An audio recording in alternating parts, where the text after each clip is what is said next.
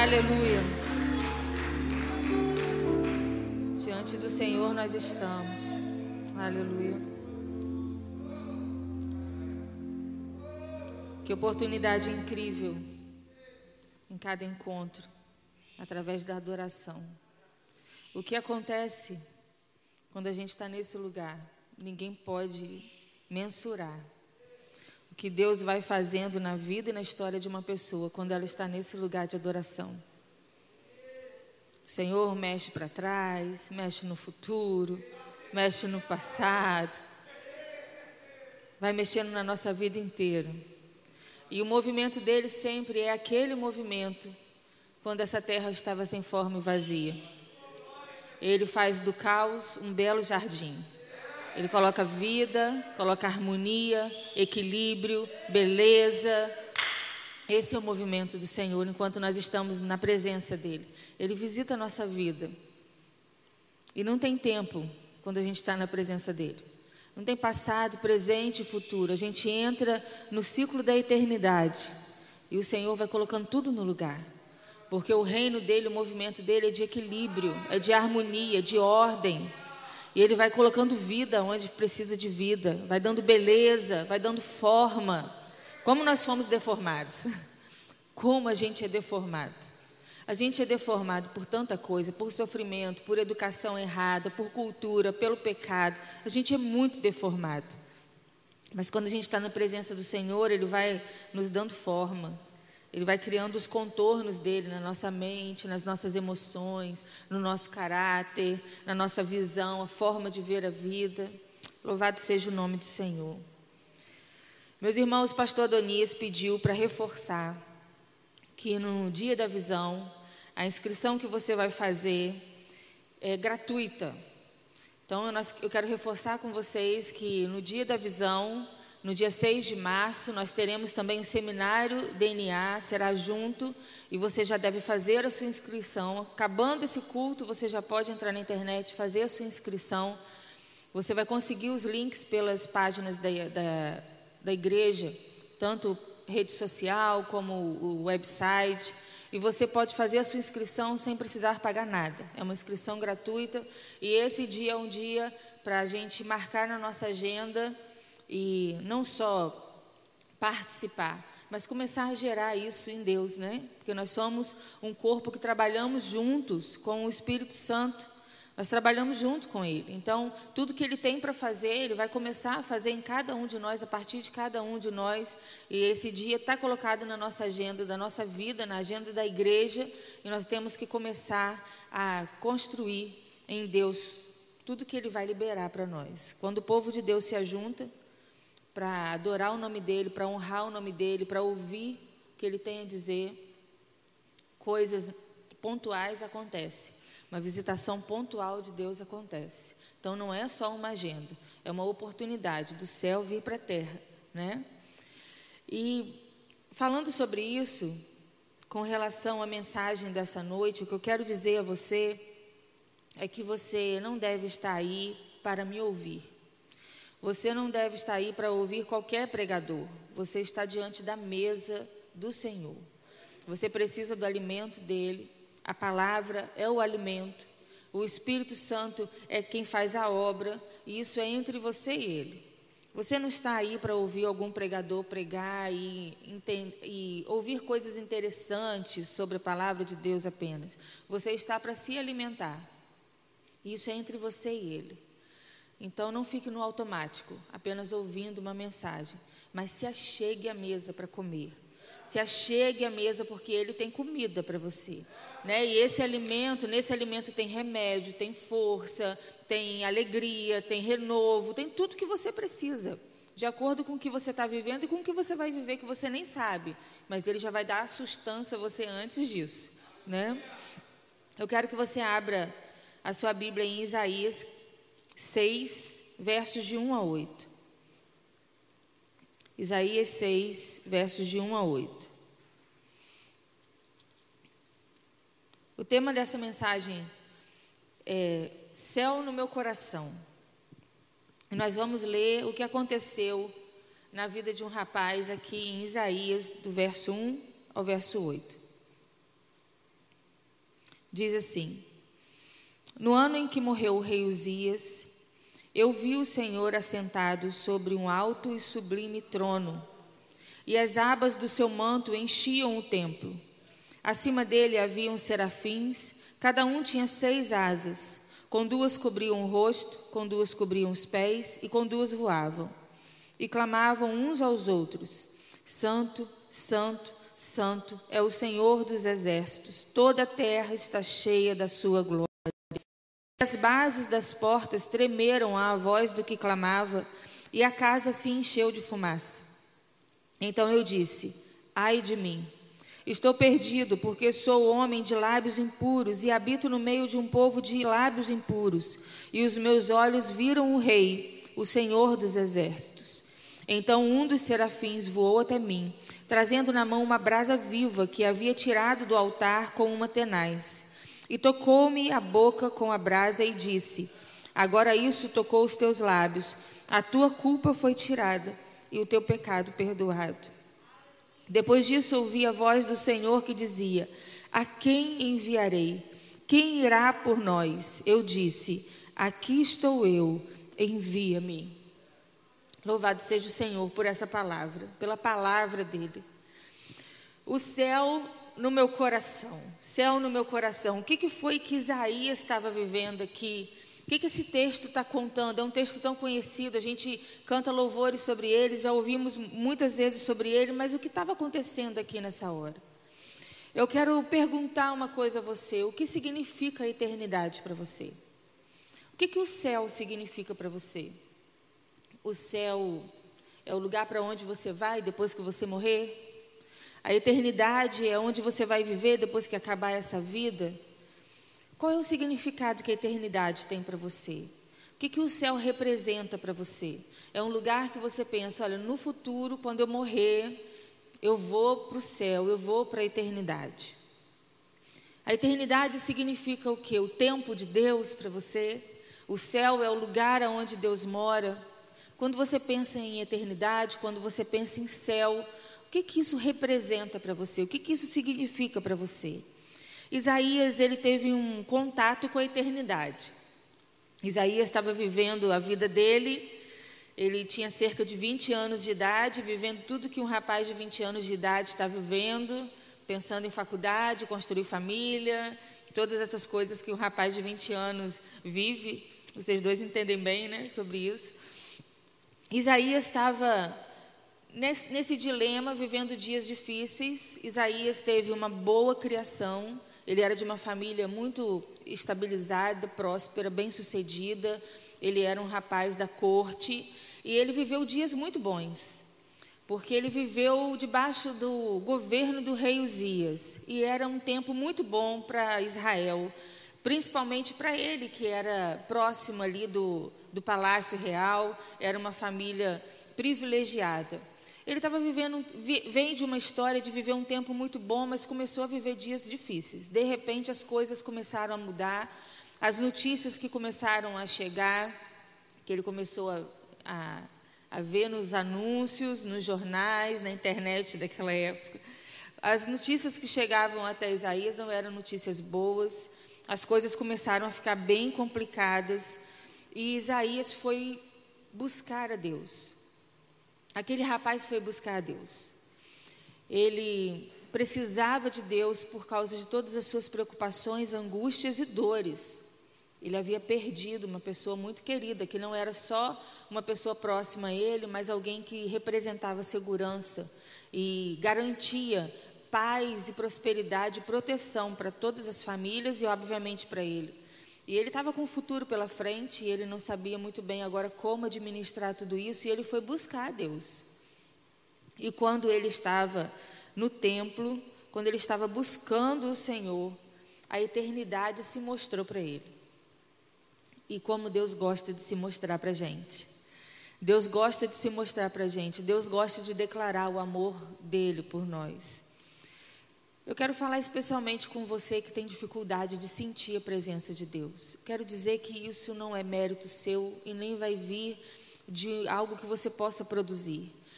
Porque o Pai gosta de se mostrar para nós. O Senhor ele gosta de mostrar para nós o amor que Ele tem, o cuidado que Ele tem, o poder que Ele tem, não para se exibir, mas para dar segurança para nós, para dizer para nós o que nós temos a nosso favor. Então Deus se mostrou para Isaías e Isaías viu a glória do Senhor. Isaías viu a majestade do Senhor, ele viu a santidade do Senhor, ele entrou no tempo do Senhor, no tempo da eternidade, ele se deslocou um pouco desse, dessa vida temporal e material e de repente ele teve o contato com aquilo que é atemporal e que é majestoso e que não cabe numa estrutura. Sabe, o templo aonde Isaías foi era o lugar que mais representava a glória de Deus. E quando a glória de Deus se manifestou no templo, o templo quase não suportou, começou a tremer, porque aquilo dali é nada diante da verdadeira glória do Senhor. Então ele começou a entender um pouco do tempo de Deus, da glória do Senhor, que não cabia naquela, naquele conhecimento que ele tinha de tempo finito, de espaço, de coisas palpáveis. Deus se mostrou para ele. Deus mostrou a eternidade, o céu veio até ele. E a pergunta que eu tenho para fazer a você, a segunda pergunta é: por que, que você precisa disso hoje? Por que, que você precisa da eternidade hoje? Por que, que você precisa do céu hoje? Ou realmente você só precisa disso depois que você morrer? Você precisa da eternidade hoje, você precisa experimentar o céu hoje, ou o céu é o lugar para onde você vai quando você morrer, a eternidade é onde você vai viver com Deus depois da sua morte, ou, ou isso é uma necessidade para você hoje, é algo que você precisa experimentar hoje. Bem, na vida de Isaías, foi algo que ele precisou experimentar naquele momento a eternidade, experimentar a eternidade, as coisas da eternidade, as coisas do céu, foi algo que Isaías precisou experimentar naquele momento. Saiu da agenda de Isaías, algo para ser vivido depois da morte dele. Ele começou a viver naquela hora, naquele momento, aos 20 anos, cerca de 20 anos de idade, naquela situação, naquele contexto, ele experimentou o céu, ele começou a viver coisas da eternidade, ele precisava disso. E a pergunta para você hoje é: você também precisa? Ou por que você precisaria disso hoje? Porque o céu e a eternidade, elas, elas devem deixar de ser uma agenda na sua vida para depois que você morrer e tem que vir para o hoje, para agora. Por que isso? Por que, que você tem que deixar de esperar a eternidade como algo certeiro? Não, eu tenho certeza. Eu entreguei a minha vida a Deus. Jesus perdoou os meus pecados, escreveu meu nome no livro da vida. Eu tenho certeza que eu vou viver na eternidade quando Jesus voltar, depois que eu morrer, que eu estiver no céu. São coisas que eu vou experimentar lá. Por que, que isso tem que deixar de estar na sua agenda do futuro e tem que ser algo para hoje? Você realmente precisa disso hoje? Isaías precisou, mas você precisa. É uma resposta que você tem que dar a você mesmo. É uma resposta que você tem que dar a Deus nessa noite. Porque, como eu disse no início, é algo entre você e Ele. Sabe, antes do pecado entrar na humanidade, não existia fronteira entre o céu e a terra. Não existia fronteira entre não existia impedimento para a eternidade, não existia essa fronteira de relacionamento do que é, é temporal e do que é eterno. Tudo existia em harmonia. Deus estava na terra com o homem e não tinha uma hora onde acabava a terra e começava o céu. Não tinha uma hora onde o que era finito acabava e começava o que era infinito, porque o finito se relacionava com o infinito, o eterno com aquilo que era perecível e o que era material com o que era espiritual. Sabe o que a gente acredita às vezes, de forma errada? Que porque nós vivemos no mundo material e Deus, a eternidade, o céu é um mundo espiritual, essas coisas precisam viver distantes. Essas coisas precisam viver desconectadas. E parece que tudo que é material, que é concreto, tem que viver só aqui no material e no concreto. E lá no céu, na eternidade, tudo que é espiritual. E um dia, então, depois que eu morrer, essas, esses mundos vão se encontrar. Isso é um equívoco, porque esse nunca foi o projeto de Deus. No Éden, aquilo que era material se relacionava com o que era espiritual sem nenhuma barreira, sem nenhuma fronteira. O projeto de Deus é que não existisse fronteira entre o que é terreno e o que é celestial. uma perfeita harmonia. Foi assim que nós fomos criados. Nós fomos criados para isso. Sabe por que você tem tantos vazios, inquietações, ansiedades, angústias? Não é por causa dos problemas, não. Os problemas intensificam essas coisas. Mas você e eu temos inquietação, vazio, ansiedade, porque nós não fomos criados só para as coisas materiais. Nós não fomos criados só para as coisas é, que não são eternas. Nós fomos criados para nos relacionar com aquilo que é espiritual, que é eterno, que transcende essa vida. Só que depois do pecado foi construída uma barreira, foi construída uma fronteira entre aquilo que é material e espiritual, entre aquilo que é finito e infinito, temporal e eterno. Houve uma ruptura nesse projeto inicial de Deus. E quando Jesus morreu na cruz e ressuscitou para te dar a vida eterna e salvação, Ele não veio te dar um passaporte para você usar depois que você morrer. Não é isso. Ele não veio apenas para socorrer você nos seus problemas e dificuldades. Ele veio para destruir essa fronteira, destruir essa barreira. Por isso a Bíblia declara que quando Ele estava morrendo na cruz, o véu do templo se rasgou de cima a baixo baixo, porque esse é o projeto resgatado de Deus que havia se perdido com o pecado. Não é para ter fronteira, não é para ter distanciamento. A nossa vida física, cotidiana, material, não é para viver desconectada com a vida eterna. É algo para ser vivido agora, é para ser experimentado hoje. E eu estou falando de bênçãos e responsabilidades bênçãos eternas e responsabilidades eternas. Essas duas coisas precisam fazer parte da nossa vida e é por isso que nós precisamos sim da eternidade hoje, do céu hoje, na nossa rotina, na nossa agenda, no nosso pensamento, nas nossas decisões, no nosso dia a dia, porque isso não é algo para ser experimentado depois da morte. Isso é algo para ser experimentado agora. A matéria não precisa ficar desconectado do que é espiritual. O que é temporal não precisa ficar desconectado do que é eterno. Não precisa existir distância, não precisam ser dois mundos. Pode ser uma verdade só, porque Jesus morreu na cruz para resgatar tudo isso. Ele ressuscitou e ele rompeu com todo o impedimento de desfrutar dessa glória, de exercer. Então nós podemos hoje andar no tempo da eternidade. Nós podemos hoje nos movimentar no movimento da eternidade. Nós podemos desfrutar das coisas da eternidade, podemos fazer obras que têm a ver com a eternidade. Porque isso foi rompido com a obra de Jesus. É mais do que só atender aos nossos pedidos, às nossas orações. Eu peço isso em nome de Jesus, porque Ele morreu na cruz por mim e o nome dele tem poder sobre todas as coisas. Então, em nome de Jesus, eu estou pedindo isso. Em nome de Jesus eu tenho a minha salvação, a minha vida eterna. Sim, tudo isso é verdade, mas é, vai além, é mais do que isso. É uma vida diferente, é uma vida abundante, é uma vida plena, é uma vida tão rica que a maior riqueza desse mundo vira miséria. É uma vida de desfrutar da glória de Deus que consegue saciar toda essa falta que existe dentro de nós. É um poder disponível que conserta todo estrago que foi feito. Coloca em ordem tudo que foi desorganizado. Traz vida onde tem morte. Traz alegria onde tem tristeza. Traz beleza onde tem caos. Eu me lembro uma vez que eu fui fazer uma tomografia da cabeça. E aí a gente entra naquela máquina muito ruim, né? E eu fui preparada sabendo que seria horrível entrar naquele tubo, naquele túnelzinho assim, né, que você entra apertadinho assim e não se mexe. E eu já estava tensa pensando nisso. Só que a tomografia que eu fui fazer foi da cabeça. Quando eu cheguei lá, eu tive uma terrível surpresa. Além de entrar naquele tubo, eu ainda tinha que colocar uma capa aqui na minha cabeça, que parecia aquele negocinho de escova de dente. Sabe aquela capinha da escova de dente? Quando você bota assim, na cabeça da escova de dente, sim. Eu me sentia uma própria escova de dente. Aí eu tinha que tapar a cabeça assim com, com uma tampa bem pertinho, assim, bem justinho, e depois ainda eu entrava no tubo. Como foi difícil aquilo, gente? E naquele momento eu comecei a pensar em vários lugares bonitos que eu gosto de ir. Comecei a pensar em um monte de lugar bonito, que assim, que são os lugares que eu fico maravilhada.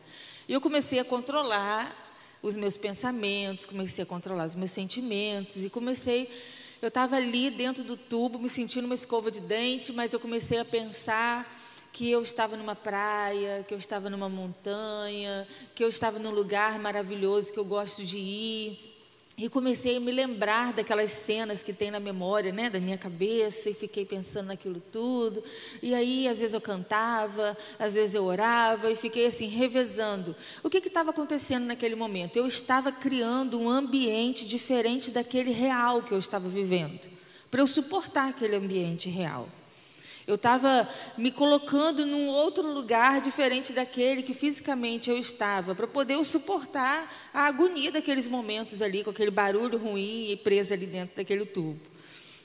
Eu me lembro de uma amiga que a filha dela precisou engessar as pernas quando tinha três anos de idade. Fez várias cirurgias. E todas as cirurgias que ela fazia, ela precisava ficar imobilizada, com as duas perninhas imobilizadas. Então a mãe chegou para a filha e começou a falar assim no hospital. Aquela menina não podia se mexer com as duas perninhas, três anos de idade, né? Vocês podem imaginar. E ela começou falando: olha, as crianças, quando fazem três anos de idade, elas precisam passar por esse procedimento, porque depois a vida fica muito melhor. Aqui do lado tem outras crianças passando por isso. E ela foi construindo na cabecinha daquela menina uma realidade que era mais fácil de suportar do que aquele contexto físico de ficar ali parado com três anos de idade sem entender o que estava acontecendo, com todo vigor e saúde e com as pernas engessadas e com um pós-cirúrgico. E ela construiu para aquela menina uma realidade que era superior àquela condição física tão frustrante, tão desafiadora.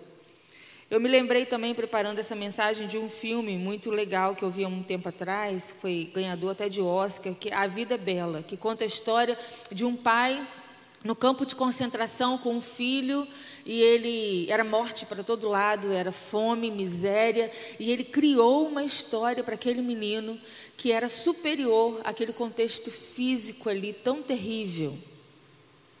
Por que, que eu estou dando esses exemplos para você? Numa tentativa de dizer a você que nós precisamos diariamente assimilar o céu e a eternidade para nós não sermos destruídos por essa vida tão cruel que está aí. A vida é cheia de durezas, de dores, frustrações, decepções. Jesus, o nosso Rei, o nosso Senhor, ele foi traído, ele foi humilhado. As pessoas dias antes tinham recebido Jesus com, com palmas nas mãos, com folhas nas mãos, gritando Osana, Osana. Dias depois estavam dizendo: crucifica-o, crucifica-o. Ele viveu um, um contexto emocional de relacionamento, alguém que ele tinha investido três anos vivendo ali com ele todos os dias, tinha traído, e o corpo físico dele estava sendo submetido a tanta dor. Ele foi levado à cruz e morreu de uma forma tão terrível. Mas naquele momento ele clama pela eternidade, ele clama pelo céu, algo superior a tudo aquilo ali que ele estava vivendo. Se o nosso rei, se o Senhor de toda a terra, ele passou por todas essas dores aqui na terra, nós não vamos ser liberados dessas dores. Porque andar com Deus não é ter um selo de garantia de que não vai sentir dor, mas é ter uma porta escancarada de acesso à eternidade, de acesso ao céu e de desfrutar de coisas que são superiores a todos os tran transtornos físicos e temporais e momentâneos que nós podemos viver. Nós precisamos desfrutar constantemente de realidades que são superiores, que são maiores do que essa realidade. Nós precisamos desfrutar da glória de Deus. Porque a vida é miserável, dolorosa, cruel, surpreende a gente a cada esquina com uma perda, com uma dificuldade. Nós precisamos da glória de Deus, nós precisamos da presença dEle. Porque nós somos pobres, vazios. Nós somos necessitados, doentes. Nós somos pessoas que precisamos da presença dEle, porque sozinho a gente não presta para nada. Nós precisamos da presença dEle, nós precisamos funcionar no tempo dEle. Como o nosso tempo é cruel, como o nosso tempo ele é condenador, ele nos traz uma série de condenações. Nós precisamos nos mover no tempo da eternidade. A gente precisa se distanciar um pouco desse tempo que a gente vive e entrar no funcionamento do tempo da eternidade, porque o tempo terreno, ele é cruel. Nós precisamos da eternidade nos nossos dias, porque todos os dias, de segunda a segunda, todos os momentos, nós somos levados a situações terrenas, temporais, que são insuportáveis. E antes de serem insuportáveis, elas são desastrosas. E antes de serem desastrosas, elas são aniquiladoras. Elas são cruéis. Como nós precisamos da eternidade todos os dias, todo momento. As coisas do céu, as coisas da eternidade, elas precisam influenciar a terra. Elas podem influenciar a terra elas precisam e podem influenciar a sua vida todos os dias. A primeira coisa que eu quero dizer a você é que o trono não está vazio. O trono não está vazio. Nós cantamos isso aqui. Trono é lugar de governo. Trono é lugar de majestade, de domínio, de poder. E o trono não está vazio. Essa foi a visão que Isaías teve. Isaías estava vivendo um momento muito triste. O império assírio estava crescendo e estava devastando por onde passava. Por onde o império assírio passava, ele estava conquistando, matando, destruindo, ele estava crescendo assustadoramente.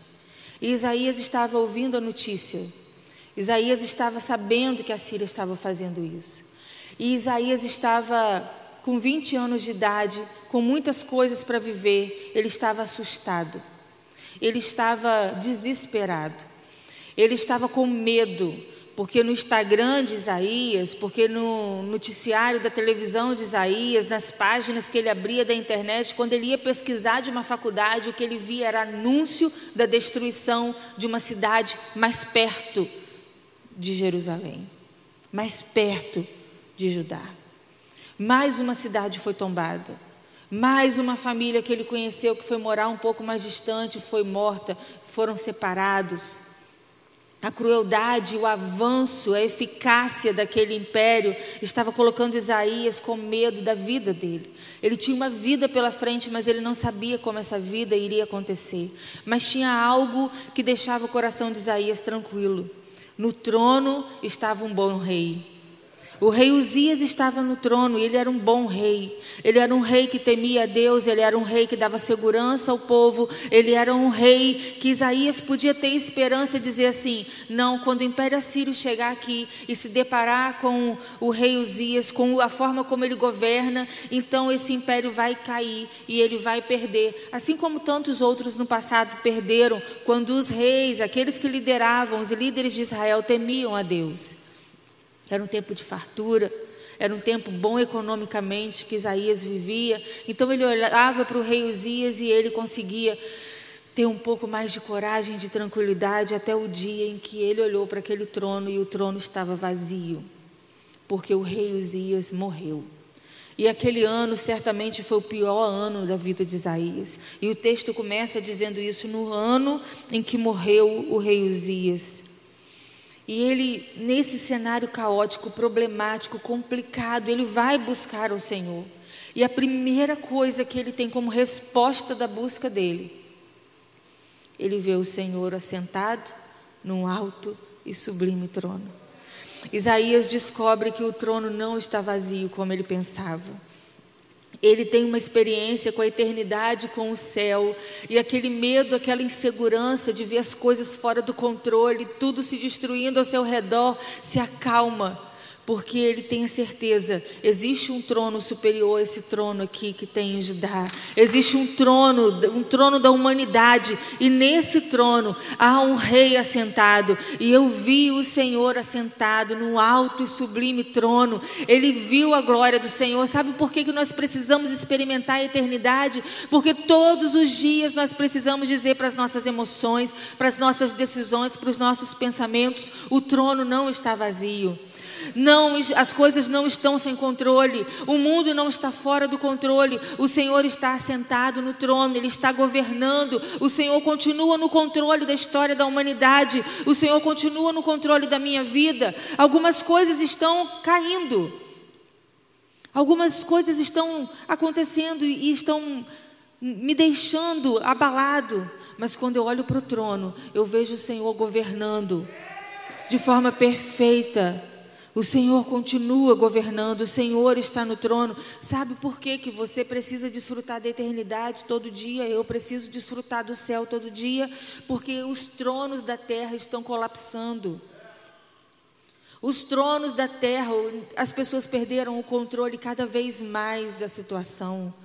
Não existe lugar para onde a gente possa olhar que dê calma o nosso coração, que dê calento à nossa alma, porque os tronos terrenos, eles estão quebrados, eles estão vazios, eles estão arruinados, eles estão vendidos, eles estão completamente corrompidos, e nós precisamos todo dia olhar para a eternidade, para o céu, desfrutar e contemplar o Senhor sentado no alto sublime trono.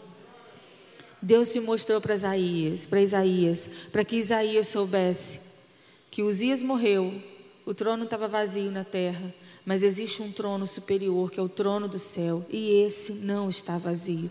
O Senhor está sentado, Ele está governando, Ele tem o controle de tudo nas Suas mãos. E se nós não vivermos debaixo dessa experiência, nessa perspectiva, nós vamos ser sugados, destruídos, adoecidos, enlouquecidos cada vez que um trono da terra cair.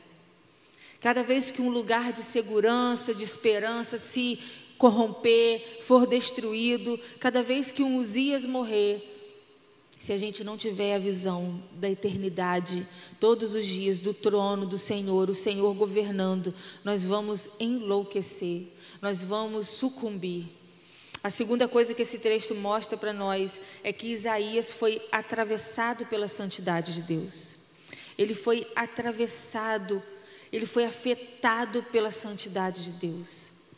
Isaías estava desfrutando da glória de Deus, ele estava desfrutando daquela amostra de poder e de amor, ele estava impactado com aquilo tudo. Deus se mostrando para ele. Deus quer se mostrar para você é iniciativa dele. E quando ele estava vivendo aquele momento maravilhoso, quando ele estava naquela experiência, desfrutando as coisas da eternidade, as coisas do céu, bem ali diante dele, a primeira reação de Isaías é ser impactado pelo, pela santidade de Deus e ser incomodado pelo pecado dele. Sabe por que, que você e eu precisamos da eternidade hoje? Não só depois que a gente morrer, mas a gente precisa agora, porque nós somos cínicos, nós temos o coração duro, nós cometemos pecado e fingimos que não fizemos nada de errado. Nós fazemos coisas erradas e nem nos incomodamos com o que a gente faz de errado. A gente tem os piores comportamentos. Nós pensamos, sentimos e fazemos as piores coisas e temos a capacidade de viver como se nada tivesse acontecido. Ainda a gente dá lição de moral nos outros. Nós precisamos da eternidade hoje, porque a eternidade causa um repúdio ao pecado. É a presença de Deus que traz esse repúdio ao nosso pecado. Nós precisamos ser incomodados pelo nosso pecado. Isaías, quando ele viu a glória de Deus, quando ele viu a majestade de Deus, a santidade de Deus, quando ele teve o contato com a eternidade, com as coisas da eternidade, com o céu, ele não suportou o pecado dele, ele não conseguiu mais ser indiferente. Ele não conseguiu mais fingir que, ah, tá tudo bem, eu sou uma pessoa muito boa em outras áreas, tem gente muito pior do que eu. Porque é assim que a gente faz. A gente olha para pessoas que fazem coisas que para nós, na nossa escala de julgamento, são piores, e a gente começa a apontar o dedo, começa a apontar o dedo. E a gente finge que a gente não está fazendo nada de errado. Esse é o nosso funcionamento caído. Mas quando a gente está em contato com a glória de Deus, com a eternidade, nós começamos a não suportar a iniquidade que há em nós. Isaías tinha uma iniquidade nele. E ele confessa isso. O que eu acho muito precioso nesse texto que a gente precisa aprender é que Isaías ele identifica pelo nome o pecado dele. E nós fazemos uma lista de pedidos a Deus normalmente, e no final a gente fala: Senhor, perdoa por todos os nossos pecados. Em nome de Jesus, amém. Pouco tempo a gente gasta diante de Deus falando das coisas erradas que a gente faz. A gente gasta muito tempo diante de Deus pedindo as coisas que nós precisamos. E quando a gente vai tocar no assunto dos nossos erros, é: Senhor, perdoa todos os meus pecados, em nome de Jesus, amém. É lá no finalzinho, nos últimos cinco segundos da oração. Isaías, ele fica incomodado, a santidade de Deus de tal maneira que ele fala: Senhor, eu sou uma pessoa de lábios impuros, eu vivo no meio de um povo de impuros lábios. Ele, ele dá nome especificamente àquilo que está doendo nele. Sabe por quê, gente? Porque o pecado precisa doer na gente. E a santidade de Deus, a eternidade, quando a gente está desfrutando disso, o pecado começa a doer. Porque você não chega no hospital e fala assim: é, Eu não estou muito bem, vê aí o que, que você pode fazer por mim. Você chega numa emergência passando mal, você é econômico na especificidade da sua dor? Não é. Porque aquilo que dói, a gente diz exatamente o que está doendo. Eu estou aqui porque eu estou com dor no pé. Eu estou aqui porque eu estou com dor na minha cabeça insuportável. E ainda a gente diz aonde é na parte da cabeça, olha, é aqui na frente, é no fundo do olho, é bem aqui atrás, é uma pressão em cima. Eu estou com dor na nuca, eu estou com dor nos rins, eu não estou conseguindo urinar bem, eu estou com taquicardia, com palpitação. Quando a gente tem alguma coisa incomodando a gente, a gente vai pedir o alívio, a ajuda, o remédio, a gente diz exatamente aonde está doendo. Quando a gente fala dos nossos pecados dessa maneira cínica, sonsa, superficial, com coração cauterizado, a gente não está sentindo dor nenhuma por fazer essas coisas erradas, porque a nossa natureza é assim. Sem a presença de Deus, a gente trata isso de forma religiosa. Senhor, é protocolo. Senhor, perdoa por todos os meus pecados, pelos pecados que eu cometi nesse dia. Em nome de Jesus, amém. Não está doendo nada. Quando a presença de Deus começa a atravessar, a santidade de Deus começa a atravessar essa nossa vida pobre, medíocre e sem sentido, quando Ele aparece para nós e tudo ganha sentido e a glória dele nos toca, a gente começa a sentir dor. Eu estou sentindo dor porque a minha iniquidade está aqui na minha boca, isso está me incomodando, eu preciso mudar. Eu não estou conseguindo parar de mentir, eu não estou conseguindo parar de trair, eu não estou conseguindo parar de roubar. Eu desejo mal às pessoas, eu quero que as pessoas que me feriram, elas se deem mal na vida e isso está me machucando. Tira isso de mim, Senhor. É aqui, ó, é a inveja que está aqui, que está doendo, é a crueldade, é a dureza de coração, é a ganância, é o amor ao dinheiro. Meu Deus, tira esse amor ao dinheiro, isso está me adoecendo. Quando a santidade de Deus se manifesta para nós, nós começamos a sentir dor nas nossas iniquidades. O que Deus quer para nós hoje é transformar a nossa vida dessa forma.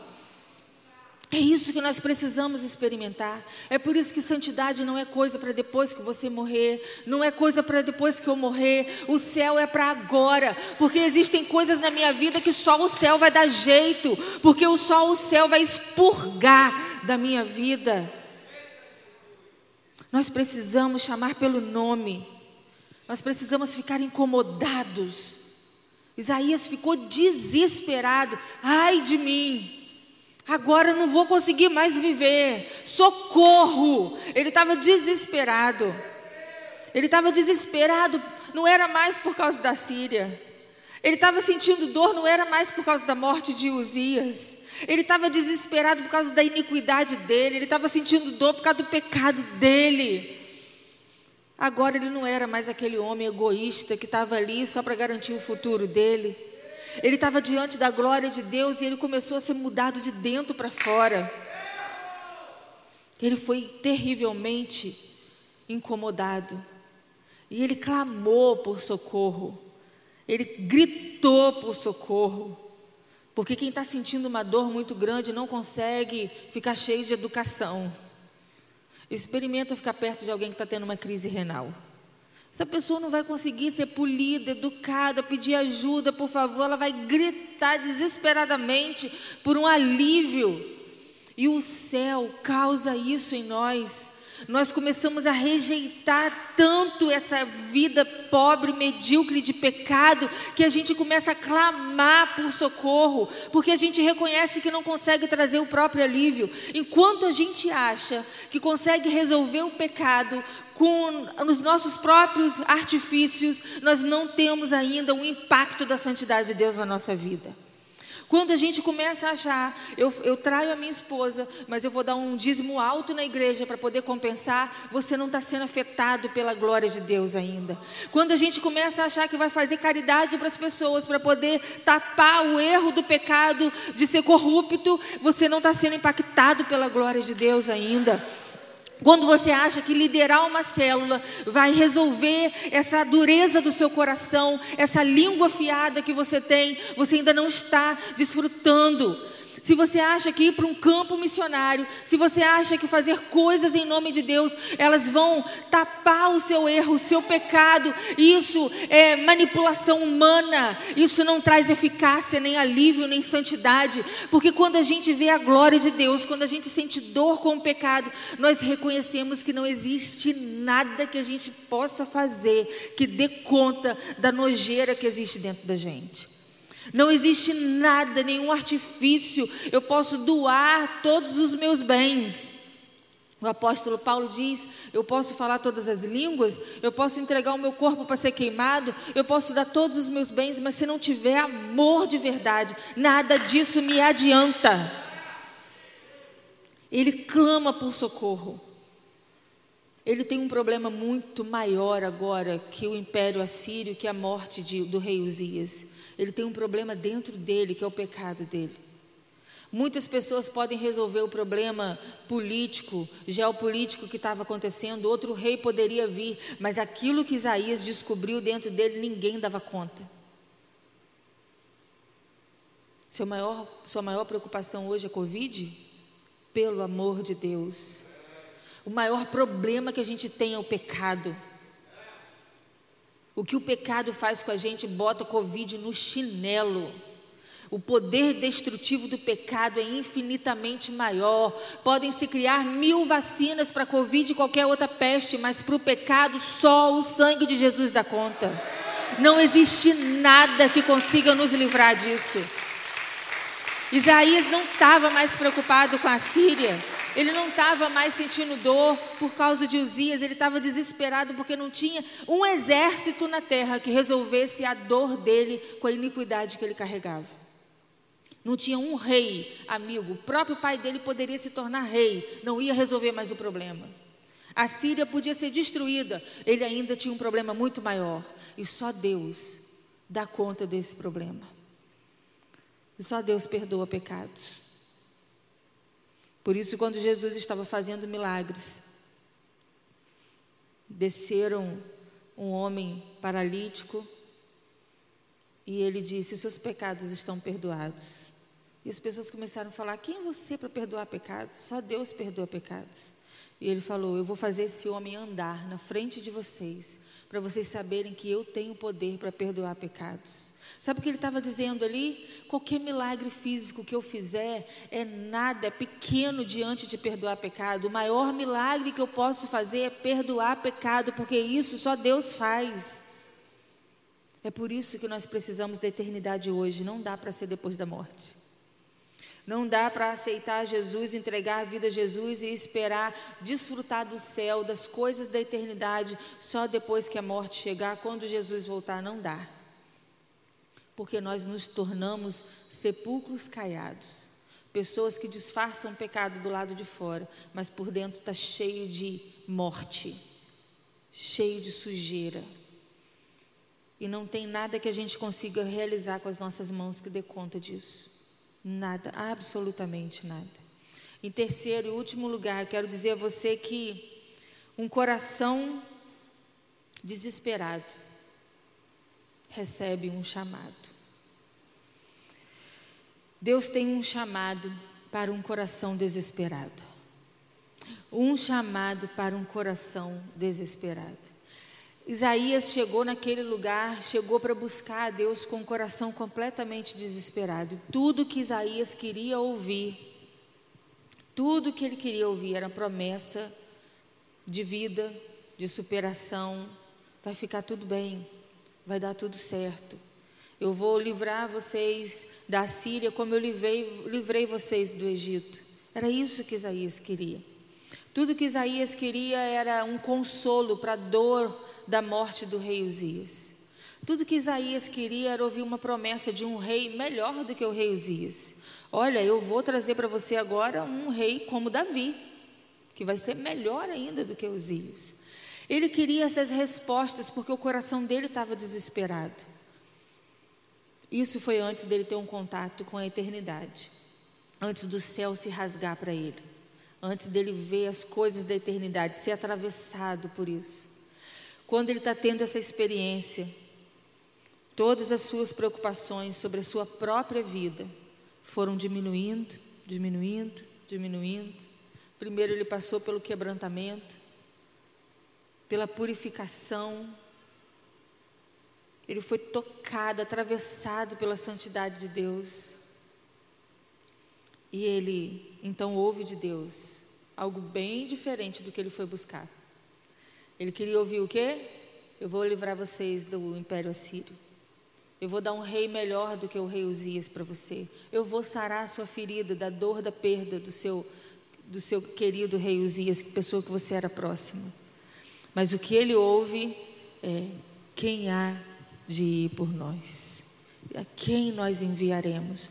Nós estamos procurando por alguém. Foi isso que ele ouviu do céu. Nós estamos procurando alguém que vai em nosso nome. Foi isso que ele ouviu da eternidade. Eu estou procurando alguém na terra que possa desfrutar da eternidade e fazer obras com a eternidade. Eu estou precisando de pessoas na terra para implantar as coisas eternas nesses dias temporais. O que Isaías ouviu foi um chamado. Ele tinha um coração desesperado, perturbado. E a resposta de Deus para ele foi um chamado. Foi isso que ele ouviu. Ele tinha muitas preocupações, ele tinha um, um, cuidado com a sua própria vida, e a resposta de Deus para ele foi: empenha os seus dias, empenha suas forças, empenha a sua vida em prol das coisas eternas, Isaías. Gasta a sua vida em prol das coisas eternas. Você está gostando do que você está desfrutando?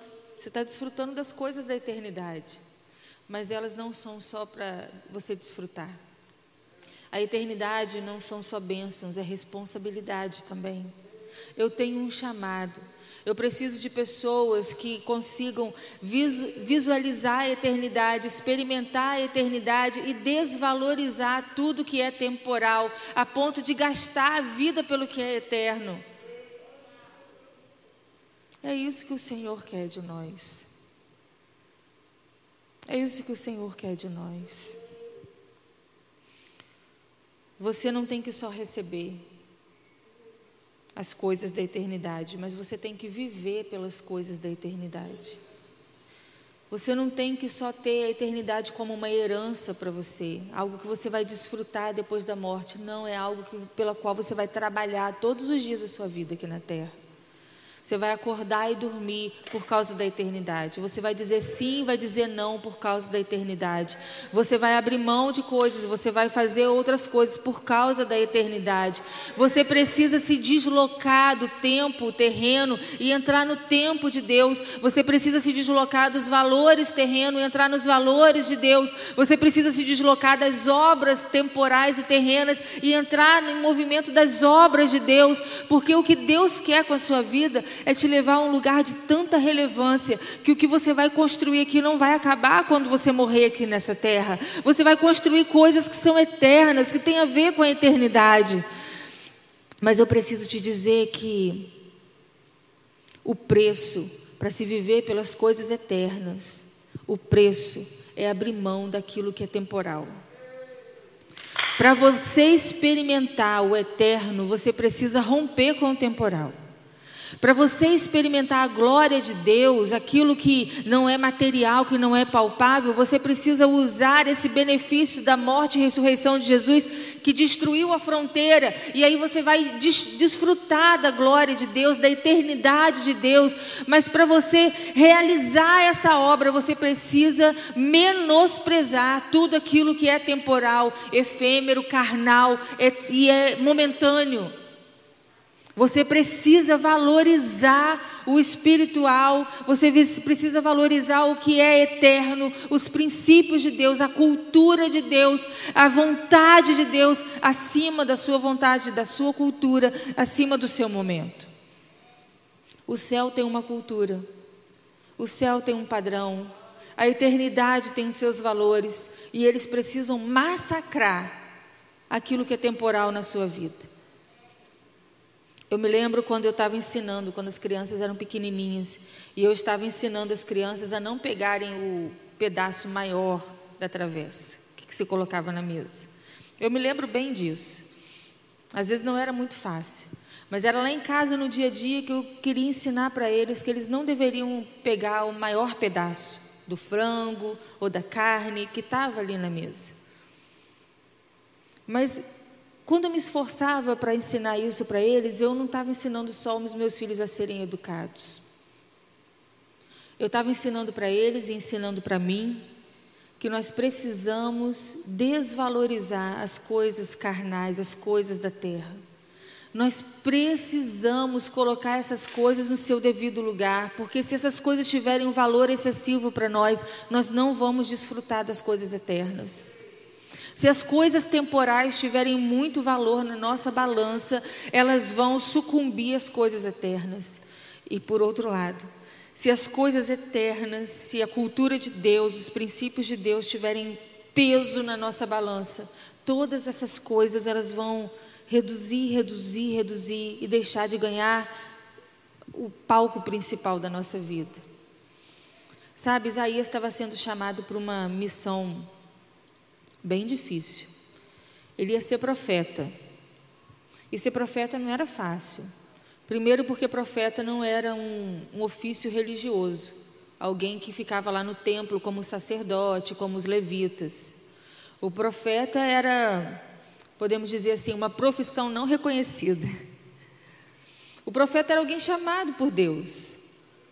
E ele estava sendo chamado para anunciar um, uma infinidade de ais de Deus. Ai do povo. E sabe, ele estava anunciando o pecado do povo, ele estava anunciando uma tarefa muito difícil. E o êxito de Isaías não foi terreno. Não foi. Porque as pessoas endureceram o coração para a mensagem de Isaías. Isaías não tinha as mensagens dele colocado nas páginas do Instagram, ele não era aplaudido, ele não era convidado por um monte de gente. A mensagem de Isaías era, era escândalo. A mensagem de Isaías era mal vista. A mensagem que Isaías pregava, o exercício profético dele era algo que incomodava. Quando Deus nos chama para construir um cenário da eternidade aqui na terra, ele nos chama para dar a nossa vez para a pessoa que está do lado, para dar o pedaço maior para quem vai comer na hora da mesa, para dar o dinheiro para quem não tem, para dar perdão para quem não merece, para dar honra à pessoa que não fez nada por você, a dar sua amizade para quem vai te trair. Foi tudo isso que Jesus fez, a gastar a sua vida por pessoas que vão ser ingratas a você, é investir em coisas que aqui na terra não tem retorno. Aqui na terra não tem retorno. Mas ai daquele que quiser gastar a sua vida correndo atrás do vento. Que vida miserável.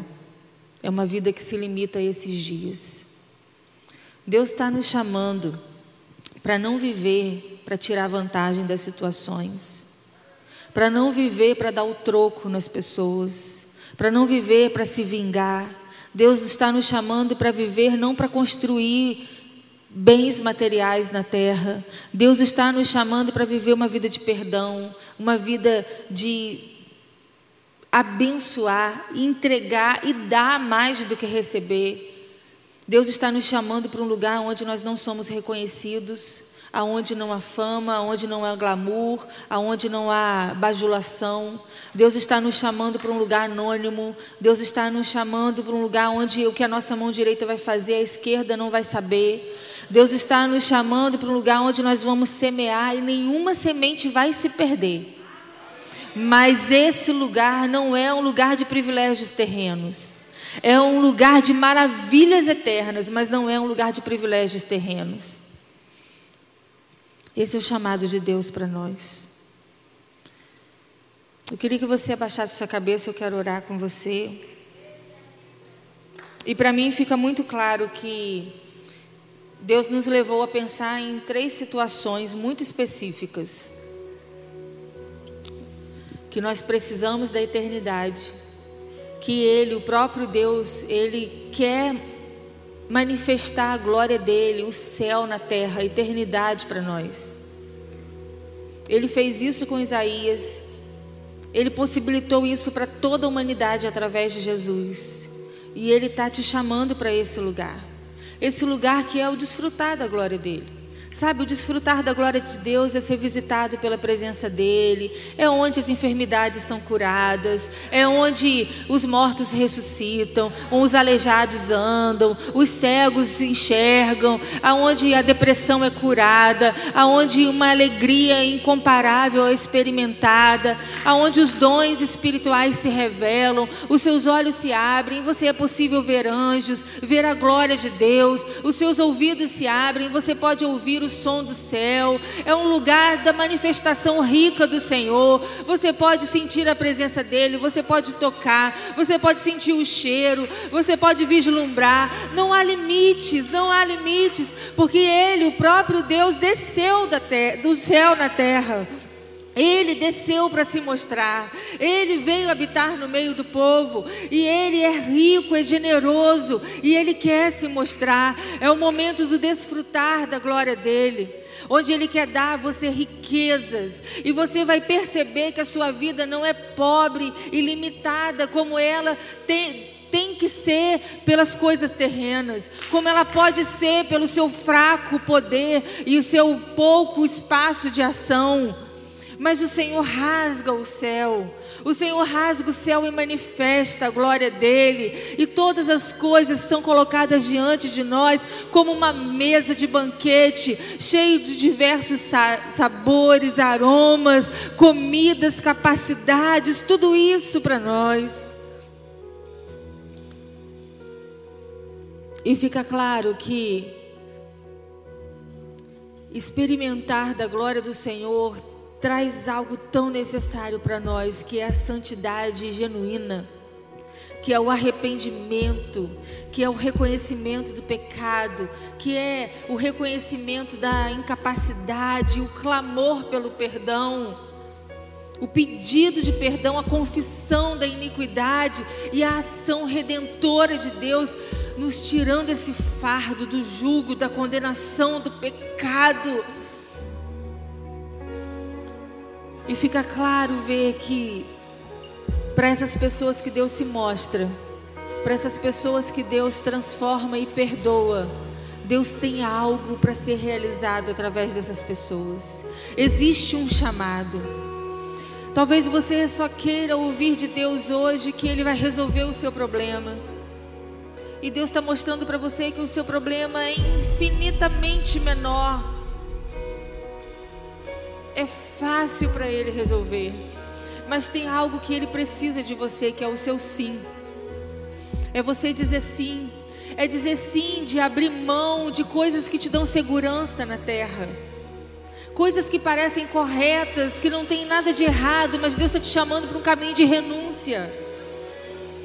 Você vai renunciar a coisas boas, coisas certas, por algo que é melhor, que é eterno. Depois de Deus tratar o pecado, Deus vai tratar o propósito da sua vida. E o propósito da sua vida não é viver para ter aposentadoria, não é ficar jovem para casar, não é ter uma profissão, um emprego apenas. O propósito da sua vida não é se imunizar de todas as, as dificuldades desse mundo. O propósito da sua vida é atrair a eternidade para a terra e trabalhar junto com Deus e construir uma história que não pode ser destruída por nada. Nós vamos cantar agora. E eu quero, eu falei desde o início que isso é entre você e ele. E tem coisas muito caras para você abrir mão.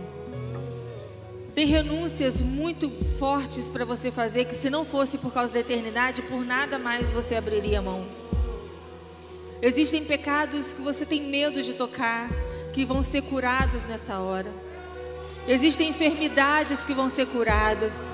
Eu tenho certeza que o projeto de Deus para nós nessa hora é manifestar a glória dele, é rasgar o céu, é purificar de pecados, é trazer arrependimento, é revelar propósitos de vida. É diante disso que nós estamos, e isso é particular com você. Por isso, nesse momento da canção, eu quero que você se lance na presença de Deus. Você que está aqui, você que está online, esse é o momento seu e do seu Pai. Se lança na presença dele, porque ele vai manifestar a glória dele para você. Ele vai te trazer peso de pecado. Ele vai revelar chamado dele para sua vida. Ele vai mudar a sua história e colocar você no funcionamento da eternidade, construindo coisas que não se acabam com o tempo, vivendo, acordando e dormindo por coisas eternas. buenas